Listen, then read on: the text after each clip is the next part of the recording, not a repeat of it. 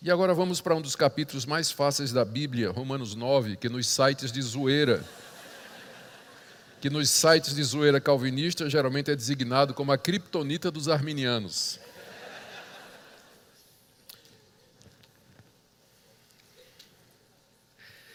O capítulo é extenso, eu não vou ler todo, nós iremos é, fazendo a leitura à medida que a exposição prossegue. Meu tema nessa manhã é a soberania de Deus. E como nós dissemos, a Bíblia fala dos atributos de Deus que definem ou explicam ou revelam o que Deus é, não a partir de temas ou situações abstratas, mas sempre no relacionamento de Deus com os homens. E quando a soberania de Deus é ensinada na Bíblia, é geralmente em relação à sua atitude para com a sua criação, particularmente o homem. Ah, o termo soberania é tirado, eh, ele, quando ele aparece, ou o conceito de Deus como rei, é baseado no sistema de monarquia absoluta, ou soberania do rei, que era bastante conhecida no Antigo Oriente, ambiente no qual a Bíblia foi escrito.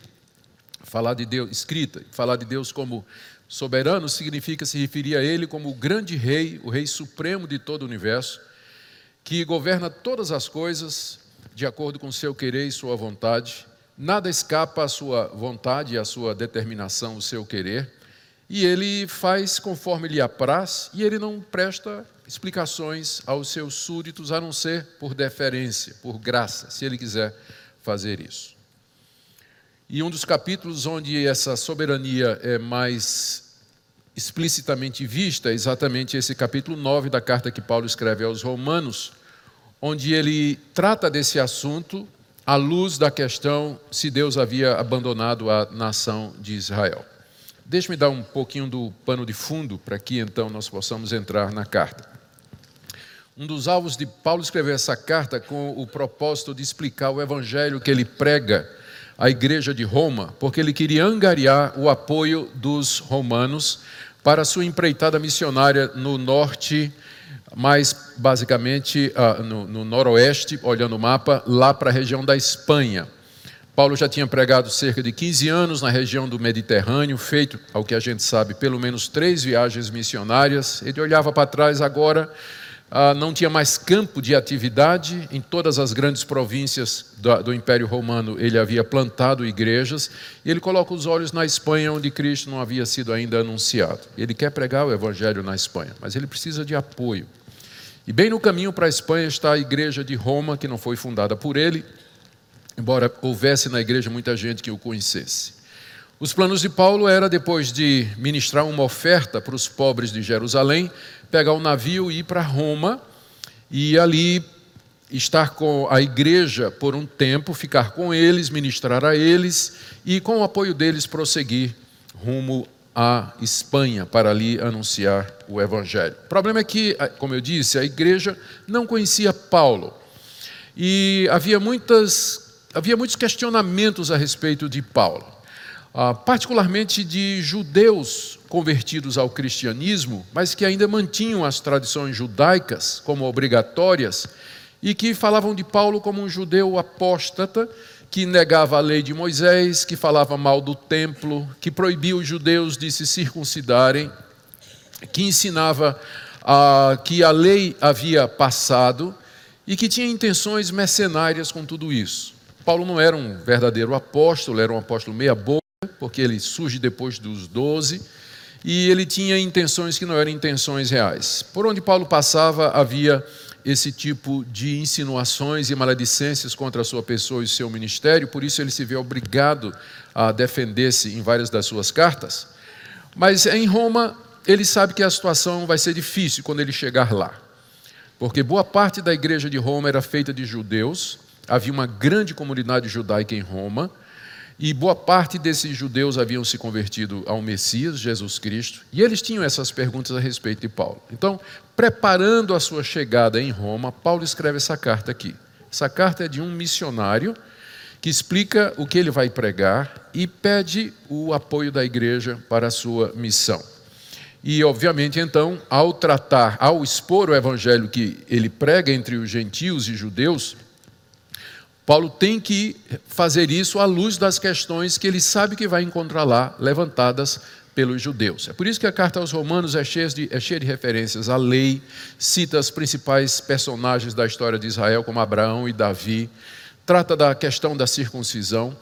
E os capítulos, dos capítulos 9 a 11, Paulo responde uma questão em particular. Qual é, então, o lugar da nação de Israel nos planos de Deus?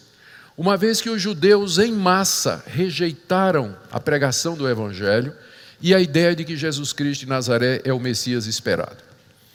A rejeição de Israel quanto à pregação do Evangelho era um fato.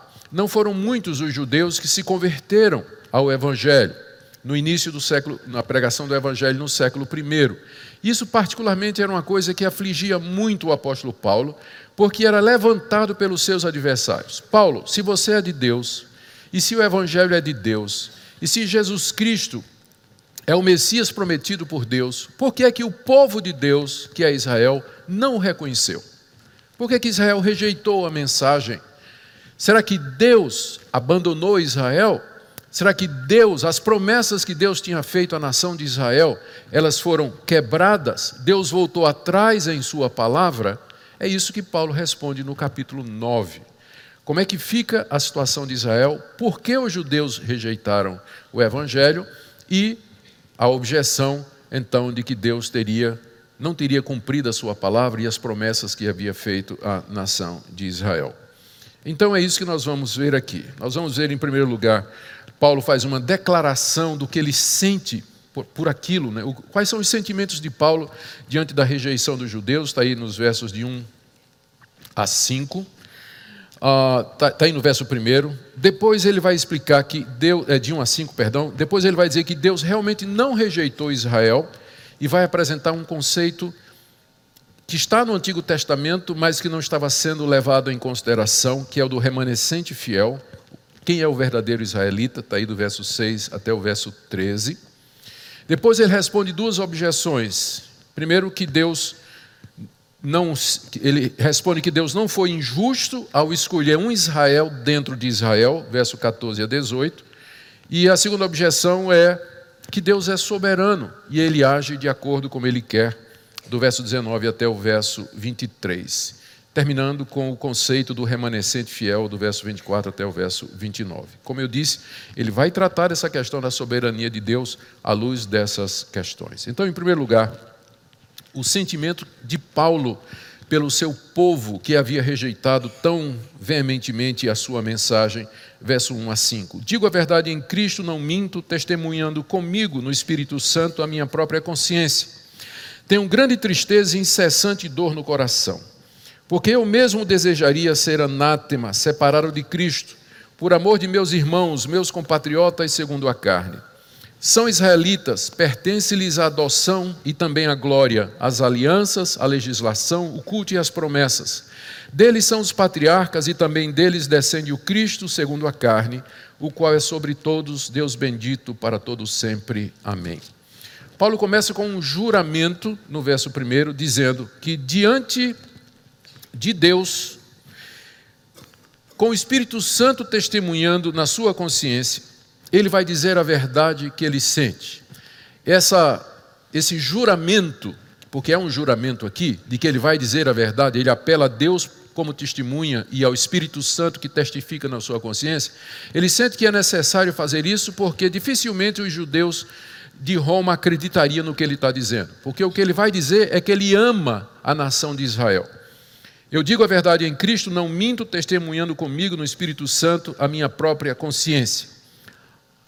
E o que é então que ele sente? Verso 2: Eu tenho grande tristeza e incessante dor no coração. A rejeição de Israel provocava em Paulo aquilo que ele chama de uma tristeza grande e uma dor que não parava no seu coração. Essa frase, essa expressão é tão forte que alguns estudiosos acham que esse é o espinho na carne de Paulo. Que ele menciona na segunda carta aos Coríntios, capítulo 12, um mensageiro de Satanás que o esbofeteava, que o afligia, que o humilhava. O que poderia ser? No meio das muitas especulações, essa é uma possibilidade real. Que aquela que esse espinho na carne, essa, essa dor incessante e, e angústia profunda, era exatamente o sentimento de Paulo pela rejeição que os judeus manifestavam contra a pregação do Evangelho e contra Jesus como sendo o Messias esperado. E Paulo sentia essa dor eh, no verso 3, porque ele mesmo, porque ele amava os seus patrícios, ele amava os judeus, ele diz, por amor aos meus irmãos, meus compatriotas segundo a carne, é assim que ele se refere aos judeus, a ponto dele dizer que ele gostaria de ser, no verso 3, anátema Anátema significa maldito.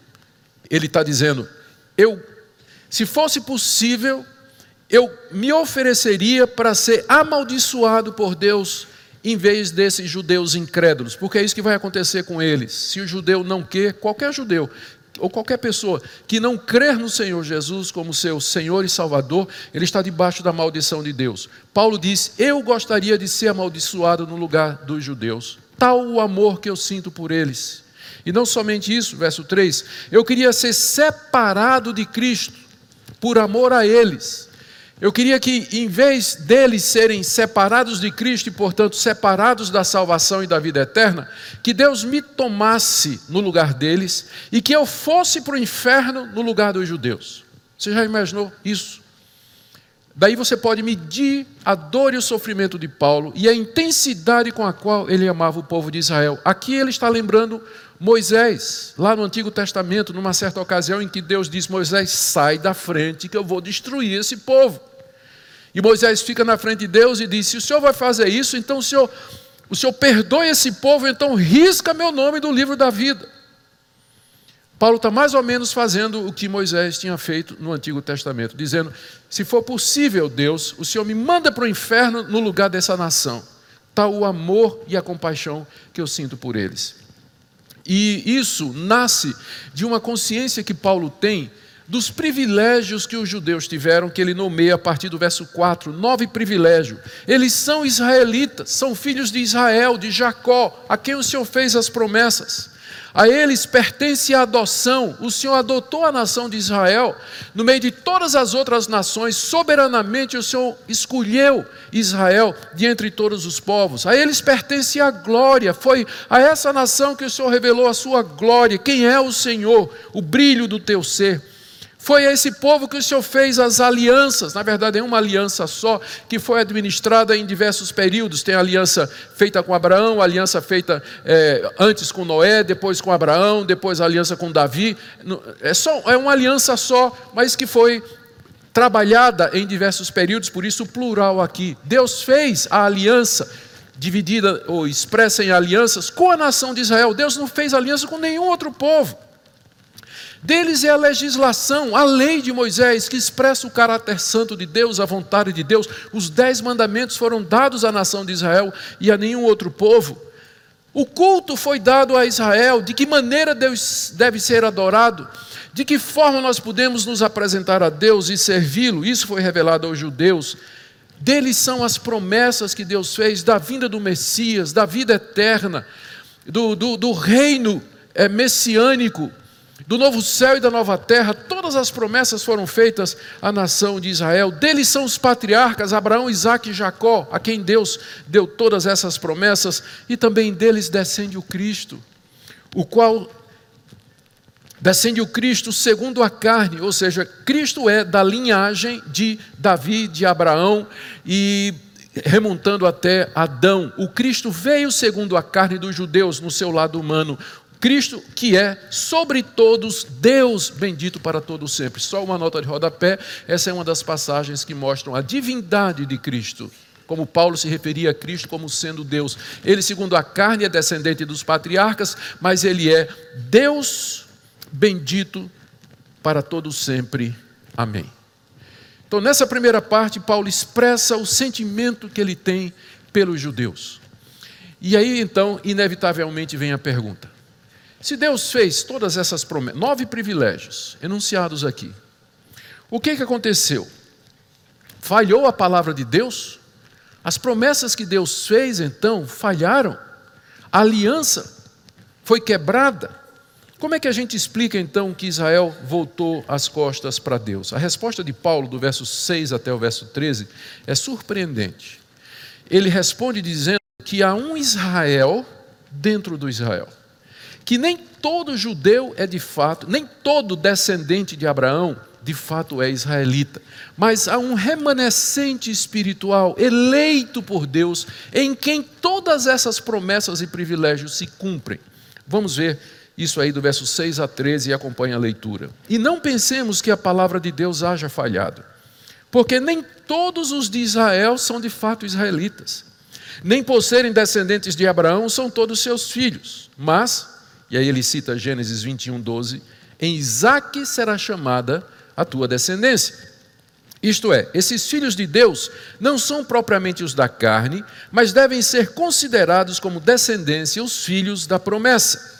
Porque a promessa, a palavra da promessa é essa. Citação agora de Gênesis 18, 10. Por esse tempo virei e Sara terá um filho. E não ela somente, mas também Rebeca, ao conceber de um só Isaque, nosso pai. E ainda não eram os gêmeos nascidos, nem tinham praticado bem ou mal, para que o propósito de Deus quanto à eleição prevalecesse, não por obras, mas por aquele que chama. Já fora dito a ela: o mais velho será servo do mais moço como está escrito: Amei Jacó, porém me aborreci de Esaú. A resposta de Paulo é essa: as promessas de Deus não falharam, a sua palavra não caiu ao chão, porque na verdade, todas estas coisas, essa aliança, ela foi feita com o descendente espiritual, com o remanescente fiel, com o verdadeiro Israel. Essa é a declaração dele aqui, essa conceituação que ele faz do verdadeiro judeu nos versos 6 e 7.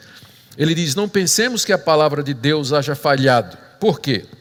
Porque nem todos os de Israel são de fato israelitas. Essa é uma distinção importante. Há um Israel dentro do Israel étnico, do Israel é, biológico dentro dele existe um Israel espiritual e é com esses que de, neles que a palavra de Deus se cumpre, de salvação, de vida eterna, de redenção, de reino milenar, de ver a glória de Deus e de viver eternamente.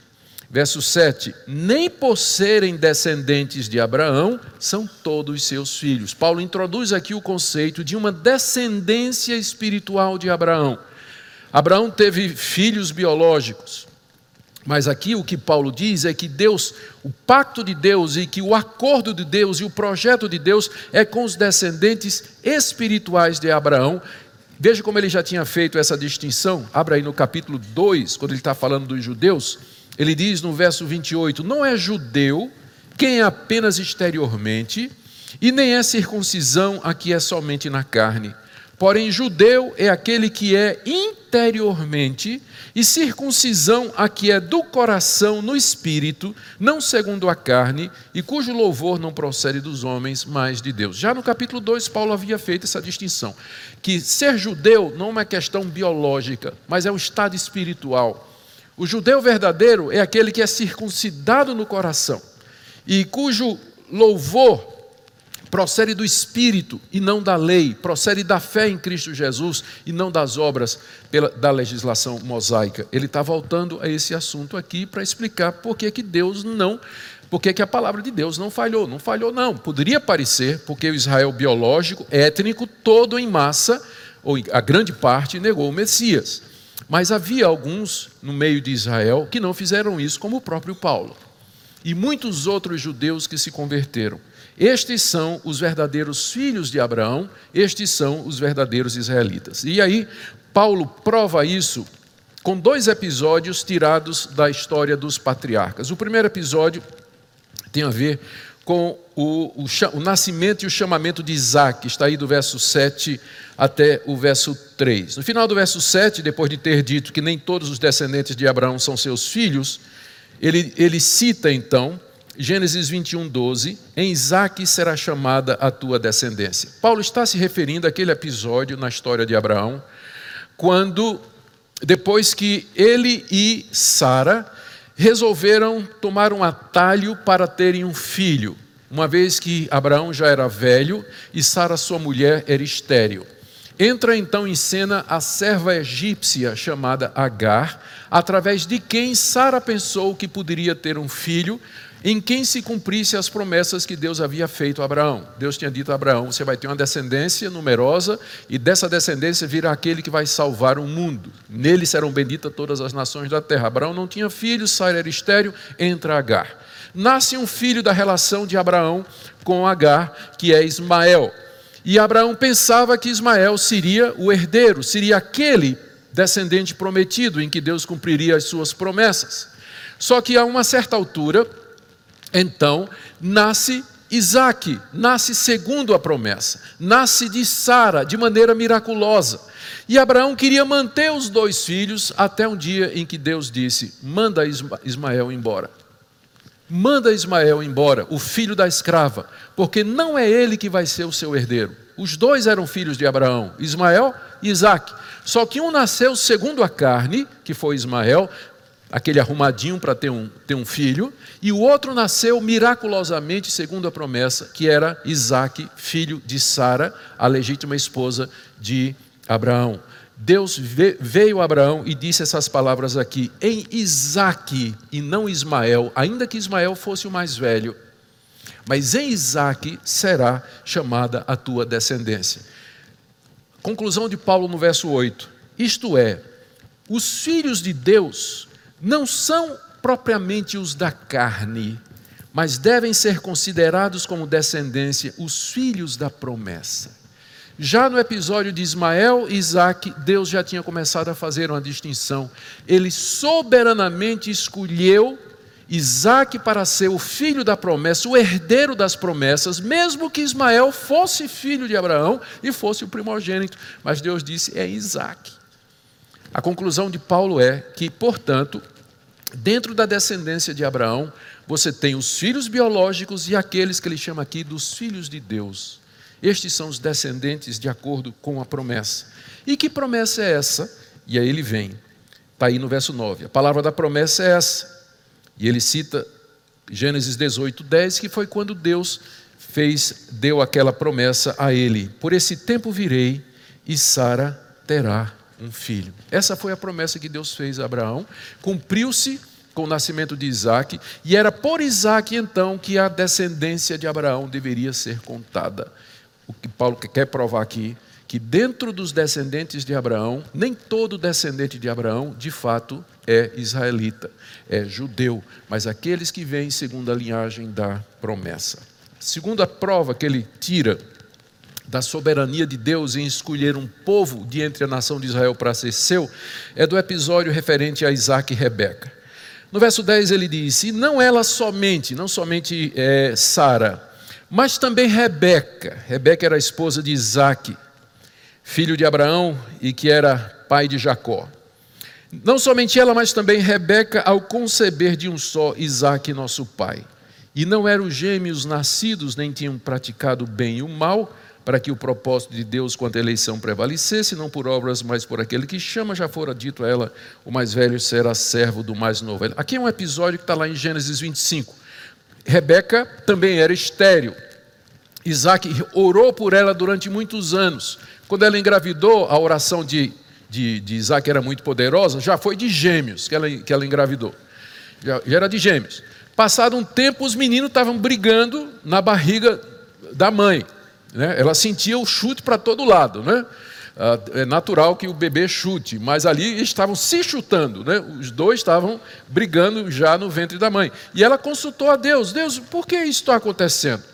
E a resposta que Deus deu a ela é que tem duas nações no teu ventre, dois povos sairão de ti. O mais velho será servo do mais moço. Gênesis 25, 23. Tinha dois meninos, estavam lutando na barriga da mãe, e antes de saírem, e Paulo diz aqui, não eram gêmeos nascidos, nem tinham praticado o bem e o mal, Deus já tinha escolhido Jacó para ser aquele através de quem a linhagem, a descendência haveria de vir. E Paulo explica por que, é que Deus fez isso. Veja só a explicação no verso 11.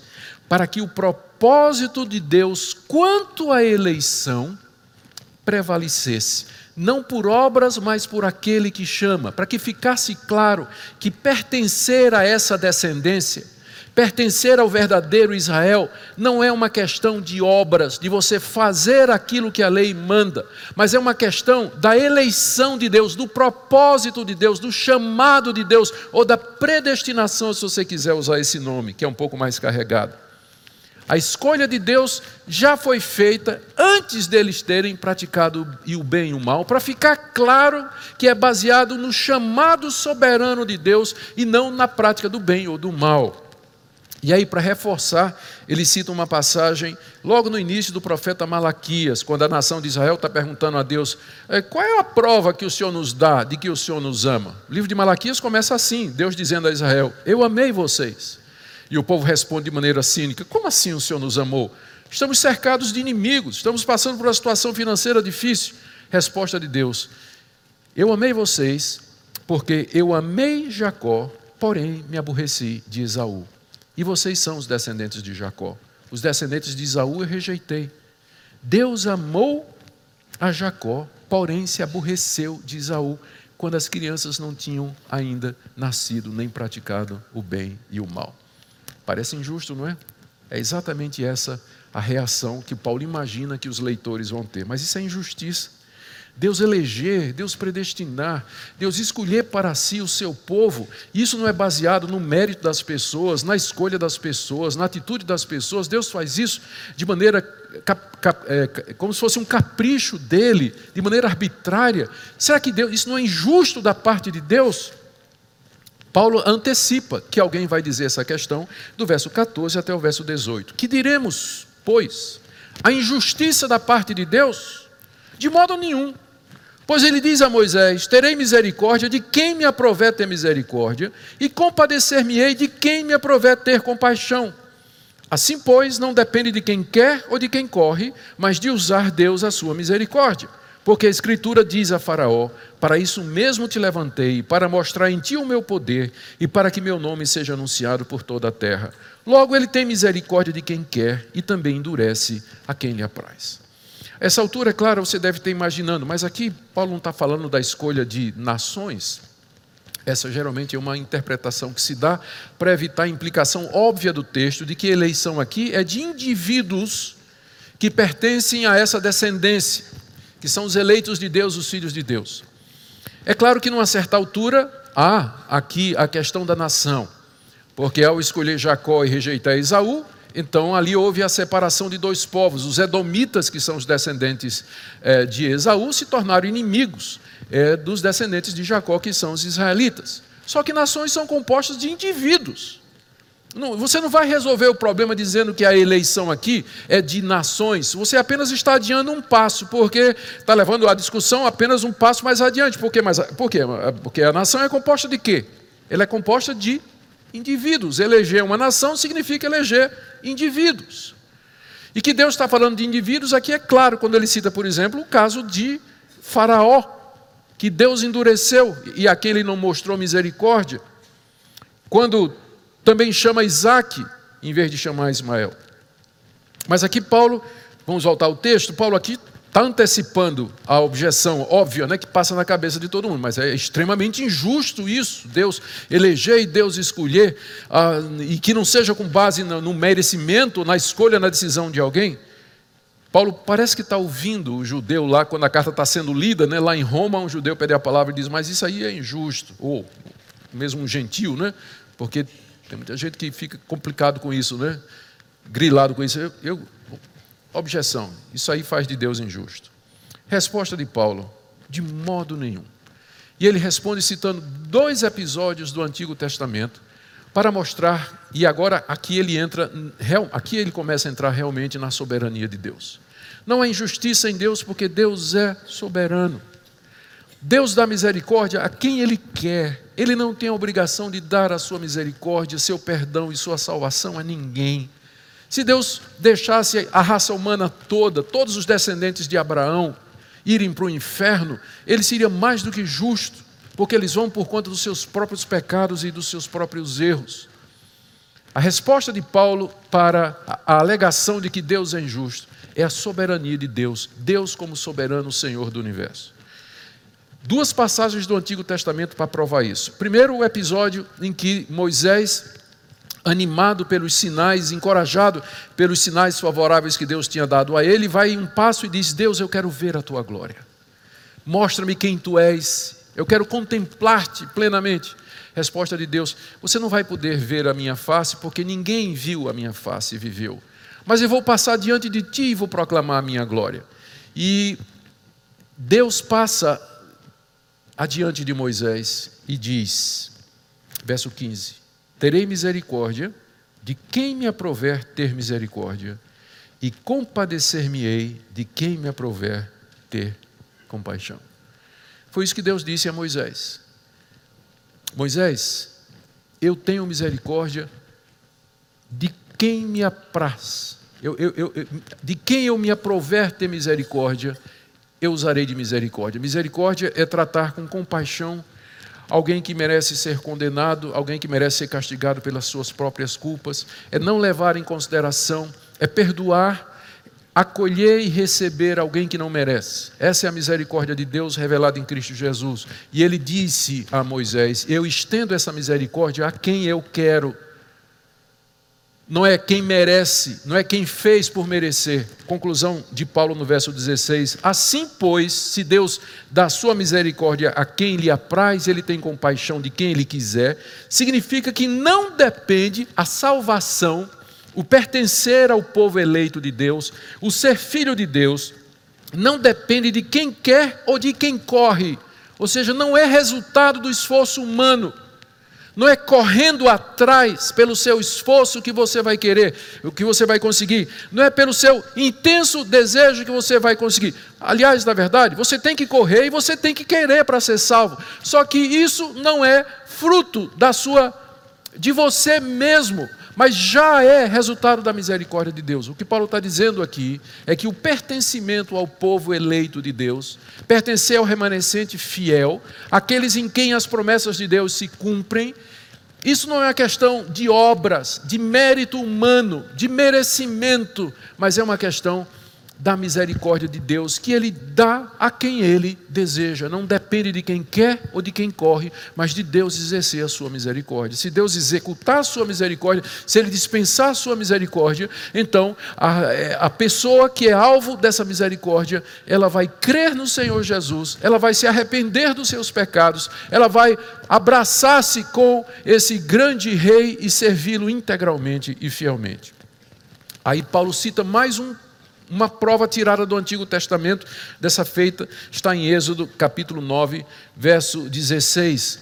Na sétima praga, quando Deus anunciou a sétima praga através de Moisés a Faraó, Deus disse a Faraó as seguintes palavras: Para isso mesmo te levantei, estou lendo o verso 17. Para isso mesmo te levantei, para mostrar em ti o meu poder e para que meu nome seja anunciado por toda a terra. Vocês se lembram da história? Moisés foi ao Egito anunciar e dizer ao Faraó: Deixa meu povo ir. Isso é o que diz o Senhor, o Todo-Poderoso. Eu sou o que sou. Ele é o nosso Deus, Yahweh. Ele nos encontrou. Ele quer que nós o cultuemos no deserto. Deixa meu povo ir.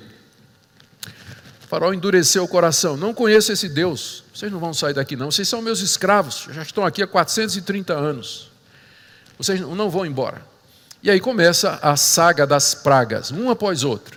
E a cada praga que acontecia, diz o texto, que Faraó via aquilo e endurecia o seu coração.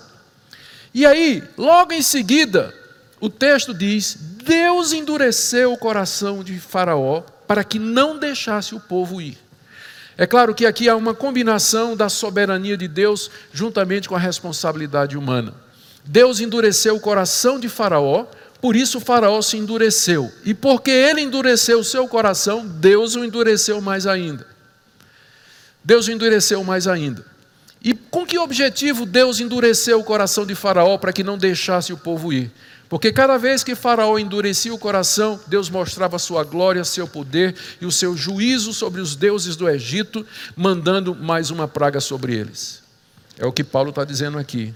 O que é que Deus disse a Faraó? Eu te levantei como Faraó e como Faraó endurecido, para mostrar em ti o meu poder, que toda vez que você diz não para a saída do meu povo, eu mostro como eu sou poderoso, dominando os elementos, mandando praga e peste contra vocês e executando meus juízos contra seus deuses.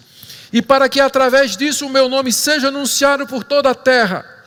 Porque a história do êxodo, de como Deus tirou aquele povo do Egito por meio de sinais e prodígios, se tornou conhecido de todo o mundo daquela época. E o nome de Deus foi exaltado e glorificado. Para a glória do seu nome, Deus endureceu o coração daquele rei. Conclusão de Paulo no verso 18. Logo, ele tem misericórdia de quem quer, como disse a Moisés, e também endurece a quem ele quer, como fez com Faraó. Porque ele tem o propósito de, em tudo isso, tanto em exercer a misericórdia, como em mostrar a sua glória, como em endurecer. O alvo de Deus sempre é mostrar a sua glória. E ele faz isso soberanamente. Isso é feito soberanamente, diz o apóstolo Paulo.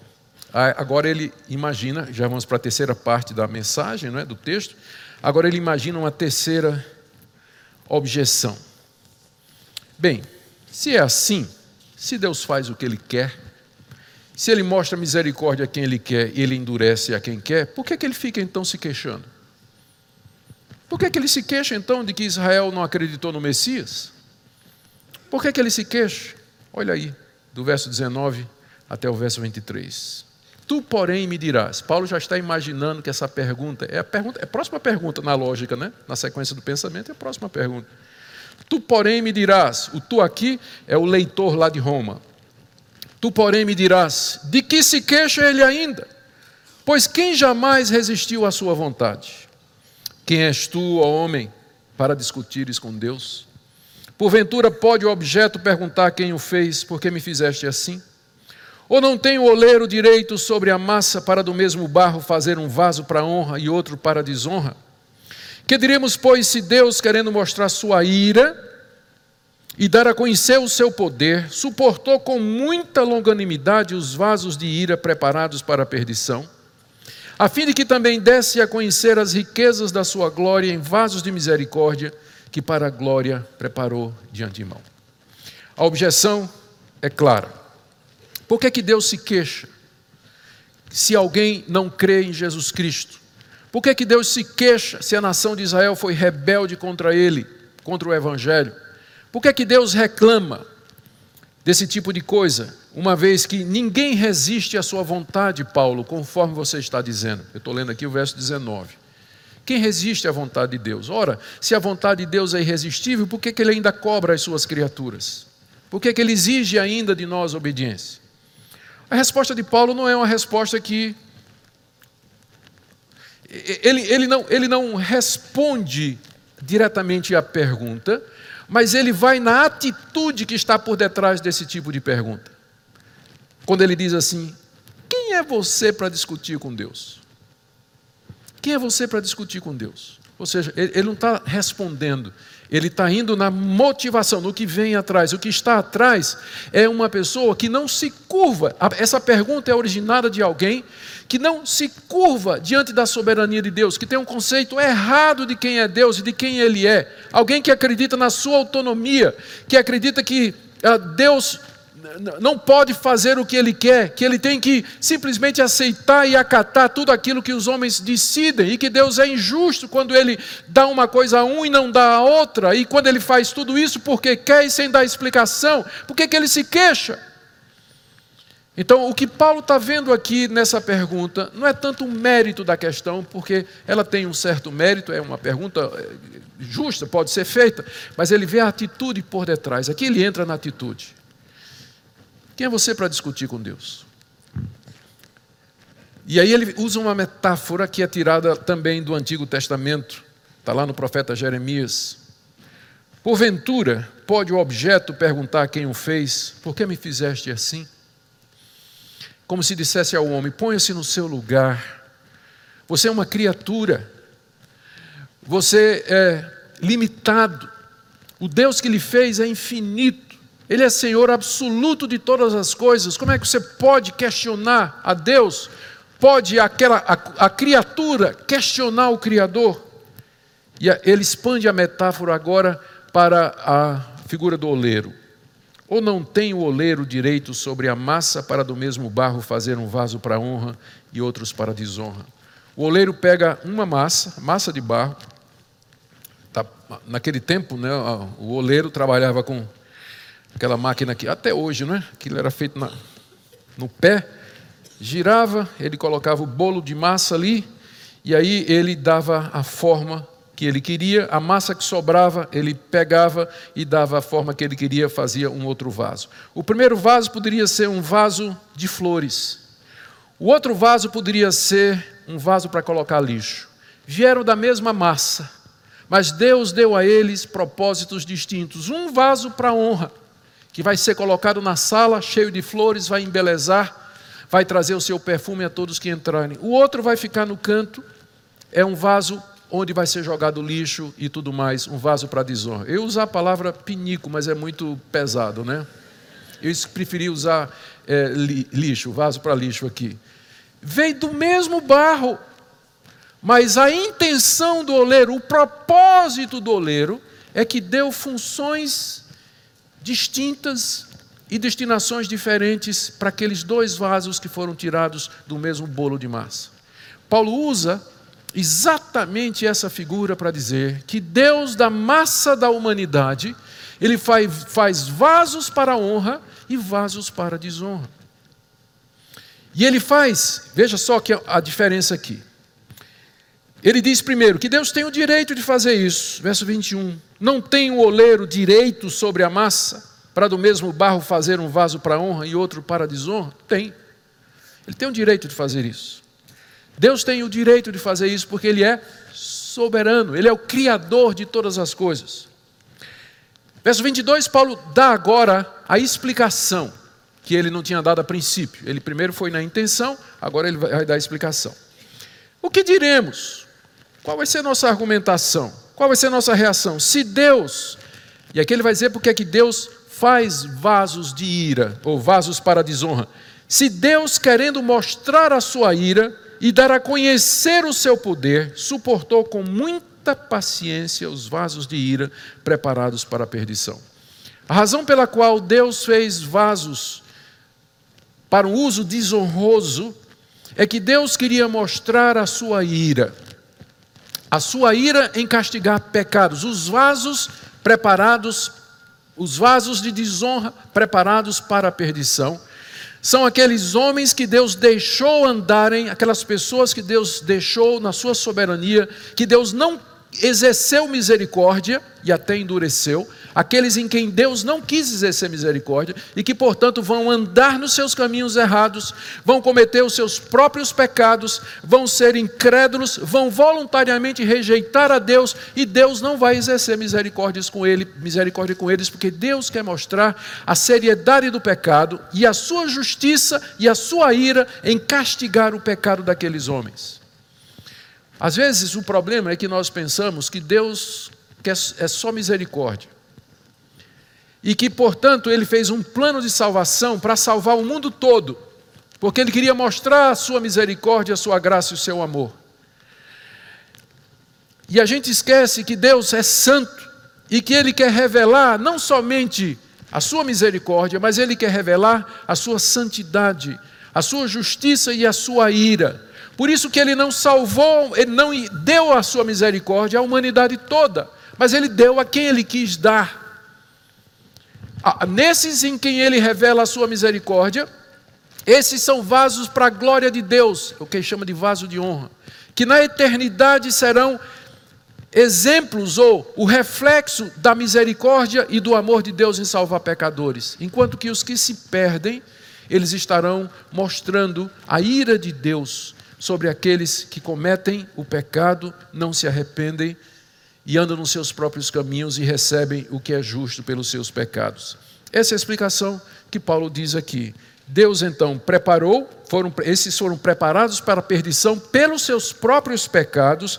Deus os suporta com muita paciência para não destruí-los logo aqui e agora, enquanto que os outros, nos quais deu Deus a conhecer as riquezas da sua glória, são vasos de misericórdia que Deus preparou para a glória de antemão.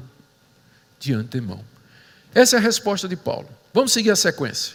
Deus abandonou Israel. Palavra de Deus falhou? Resposta de Paulo: não, não, porque ah, o pacto de Deus, a aliança com Deus, não são com os descendentes biológicos da nação de Israel, mas são, é com o descendente espiritual, é com o remanescente fiel. Esse é que são os verdadeiros filhos de Abraão, filhos de Isaac e de Jacó. São com, é com estes que Deus vai manter a sua palavra, e tudo que Deus prometeu, Deus vai dar mais a eles.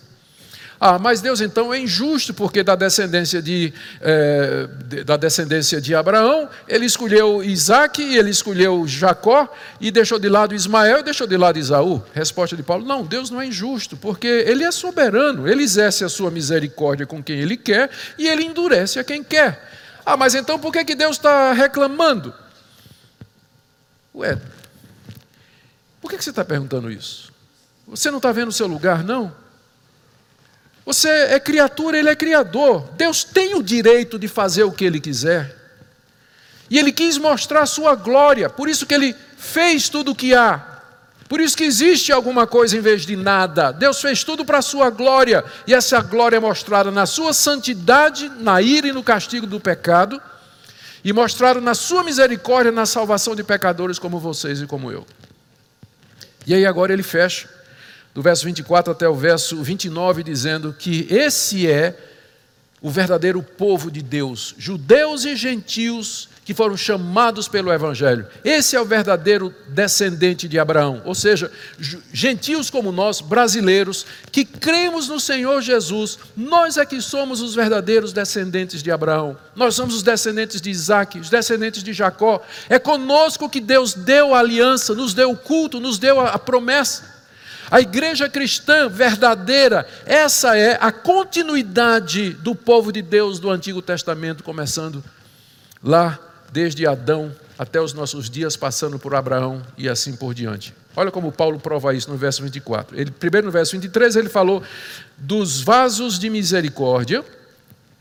Aí ele diz no verso 24: os quais somos nós. Eu, Paulo, que estou escrevendo, e vocês, igreja de Roma a quem Deus chamou. Quando a Bíblia fala que Deus chama, é diferente de convite, viu? Diferente de convite. No convite você pode aceitar ou não. Mas na Bíblia, quando diz que Deus chama, é chama eficazmente. Ele chama e a pessoa vem. É diferente, não é? Do, né? Alguns acham que Deus convida. Sim, há um convite geral de Deus para a humanidade, mas ele chama o eleito. E o eleito vem.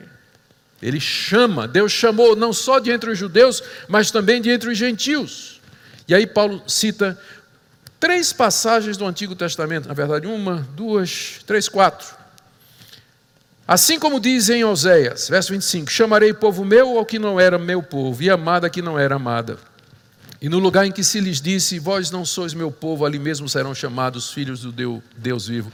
Ou seja, o profeta Amós já tinha antecipado que o povo de Deus não era somente a nação de Israel, mas que Deus chamaria de povo meu aquele que não era seu povo. Ou seja, Deus chamaria um povo de entre os gentios para, junto com os judeus crentes, compor o seu verdadeiro povo.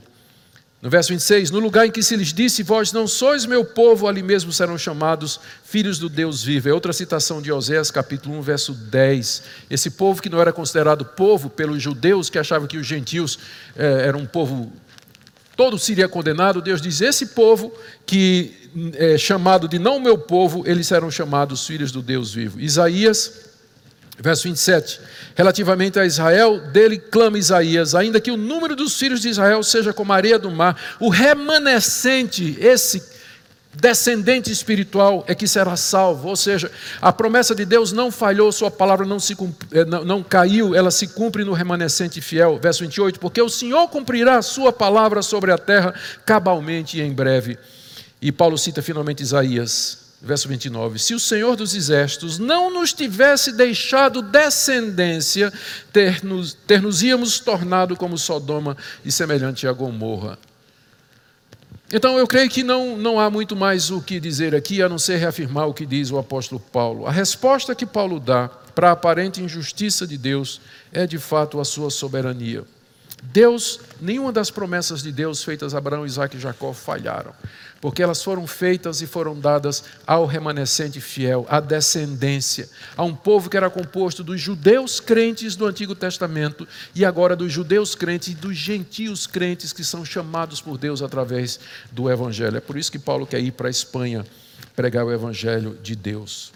Algumas conclusões aqui que eu quero trazer para terminar. Primeiro, a soberania de Deus é claramente ensinada na Bíblia. Esse é apenas um dos capítulos onde essa soberania de Deus em relação à humanidade é, é exposta de maneira mais clara. Mas do começo ao fim, a Bíblia apresenta Deus como sendo Senhor absoluto da sua criação, que conhece todas as coisas, está presente em todo lugar. Um Deus que é imutável no seu propósito, como ouvimos o nosso irmão Joel Bick falar, e que não vai mudar nos seus decretos e na sua intenção.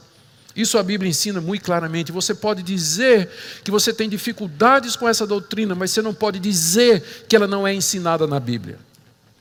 Segunda coisa que aprendemos é como soberano, Deus faz o que ele quer e nem sempre nos informa as suas razões. Deus nem sempre informa aos seus súditos o motivo pelo qual ele faz coisas. Ele governa o mundo de acordo com o seu desejo, com a sua providência, os seus desígnios que frequentemente nos são secretos, que nos passam despercebidos. E nem por isso, por isso pense duas vezes antes de acusar Deus de injustiça ou achar que ele não está procedendo corretamente. Terceiro, Deus soberanamente chama os que ele elegeu para a salvação, e nisso não há injustiça nenhuma, como o apóstolo Paulo diz aqui, porque ele está exercendo a sua prerrogativa de soberano. E mesmo assim, ele não tem como soberano de exercer a sua misericórdia nem concedê-la a ninguém. E por último, fica claro que não há incompatibilidade nenhuma com a responsabilidade humana. Veja só o final do capítulo 9 que eu deixei para essa parte. Depois de dizer tudo isso, olha o que Paulo diz do verso 30 até o verso 33. Que diremos, pois? Que os gentios que não buscavam a justificação vieram a alcançá-la. Todavia, aqui decorre da fé. Israel, que buscava a lei de justiça, não chegou a atingir essa lei. Por que não? em vez de dizer, porque Deus endureceu, ou porque Deus não exerceu misericórdia, olha o que é que Paulo diz. Porque não decorreu da fé, e sim como que das obras, porque eles tropeçaram na pedra de tropeço, como está escrito: Eis que põe em Sião uma pedra de tropeço, rocha de escândalo, e aquele que nela crê não será confundido. No final do capítulo, Paulo diz, até aqui Paulo diz que a rejeição de Israel é porque vê endurecimento sobre a nação. Mas aqui no final ele diz que Israel se perdeu porque buscou a salvação por obras e não pela fé. As duas coisas, mais uma vez, juntas, como nós vimos ontem no Salmo 139. A soberania absoluta de Deus e a responsabilidade de Israel. Os judeus que se perdem, eles vão porque eles tentam a salvação pelo seu próprio mérito, mérito. E não só o judeu, qualquer pessoa que tenta salvar-se pelo seu próprio mérito, ele vai ser condenado e vai ser perdido. E você não pode, se se você for ao inferno, de lá do inferno você não vai poder levantar a mão e dizer: Deus, eu estou aqui de maneira injusta, estou aqui porque o Senhor me mandou para aqui. Você vai reconhecer lá no inferno, na presença de Deus, que você está lá com justiça, porque os seus atos merecem, pela sua rebelião, pela sua incredulidade, pela sua dureza de coração, pela sua impureza, pela sua idolatria. A soberania de Deus, ela não anula a responsabilidade humana, as duas aparecem aqui como sendo a causa da perdição de Israel. A eleição soberana de Deus, daqueles que haveriam de se salvar, e o fato de que Israel, pela sua própria vontade, buscou a salvação por obras e não pela lei. Eu tenho ainda dois minutos para responder algumas coisas. Pastor, como é que eu sei que eu sou eleito? Porque eu estou vendo que essa é a coisa mais importante do mundo. Como é que eu sei que eu faço parte do descendente, do remanescente? A resposta é que Deus diz, Paulo diz aqui que Deus escolheu vasos de misericórdia, que ele chama de vasos de honra. O que já implica que aqui nesse mundo os eleitos já vão viver uma vida honrada, uma vida de santidade. Você sabe que você faz parte dos vasos de misericórdia porque você vive uma vida de honra, de santidade, de fidelidade, de pureza, se existe em seu coração, se existe em você o desejo de viver uma vida santa, de agradar a Deus, de servir a Deus, você tem aí um dos sinais mais claros de que de fato você foi, faz parte desse povo eleito de Deus. Também Paulo diz aqui que essa salvação, ela vem pela fé em Cristo Jesus. A misericórdia de Deus se revela em que Ele nos concede isso, que nós creamos no Seu Filho Jesus Cristo. Se você consegue crer no Senhor Jesus como seu único e suficiente Salvador, eis aí a prova da eleição. Pastor, mas por que orar então pelo meu amigo, pela minha amiga, pelo meu namorado, pela minha namorada, que eu não sei se ele é eleito? Eu não ia dizer, eu não ia dizer filho, porque só tem gente aqui, tem um bocado de gente com filho aqui, com certeza, né? Como é que eu vou orar pelo meu filho se eu não sei se ele é eleito? É a mesma resposta que a gente dá para a pergunta: por que pregar se eu não sei quem é eleito? Eu não sei, mas Deus sabe. E as suas orações e a sua pregação, o seu testemunho, o seu compartilhar são usados por Deus para chamar eficazmente os eleitos. Por isso, não pare de orar pelo seu amigo, não pare de orar pelo seu filho, pelos seus pais e de testemunhar a eles, porque Deus vai chamá-los através do Evangelho. Por último, pastor, e se alguém que não foi eleito ele quiser ser salvo. A figura que imagina é essa: a pessoa chega no céu e diz, Eu quero entrar. Aí São Pedro está lá com o laptop, né? E diz assim: Como é teu nome? Zé da Silva. Abre o arquivo, teu nome não está listado aqui, não, na lista dos predestinados. Não, mas eu creio em Jesus Cristo. Eu quero ser salvo. Sim, meu filho, mas você não foi predestinado. Você não está na lista dos escolhidos. Essa situação nunca vai acontecer. Sabe por quê? Porque se Deus não exercer misericórdia, você nunca vai querer, você não vai ter vontade, você não vai ter prazer, você não vai ter interesse. Você vai querer são as coisas do mundo, viver para você, se satisfazer, gozar a vida. É isso que você vai querer fazer. Se Deus não tiver misericórdia de você, você não vai amar a Jesus, você não vai entender o Evangelho, você não vai se arrepender dos seus pecados e você não vai mudar de vida. A soberania de Deus é a nosso favor e não contra. Arrependa-se, portanto, hoje e creia no Senhor Jesus de todo o seu coração e viva para Ele. Amém. Oremos. Ó soberano Deus, gracioso, misericordioso, justo e bom, nós nos curvamos diante de Ti, diante da Tua majestade. Quem somos nós para compreender, questionar os Teus caminhos e os Teus procedimentos? Eu oro por aqueles jovens que aqui nesta manhã estão lutando para tentar entender, fazer sentido disso que a tua palavra revela.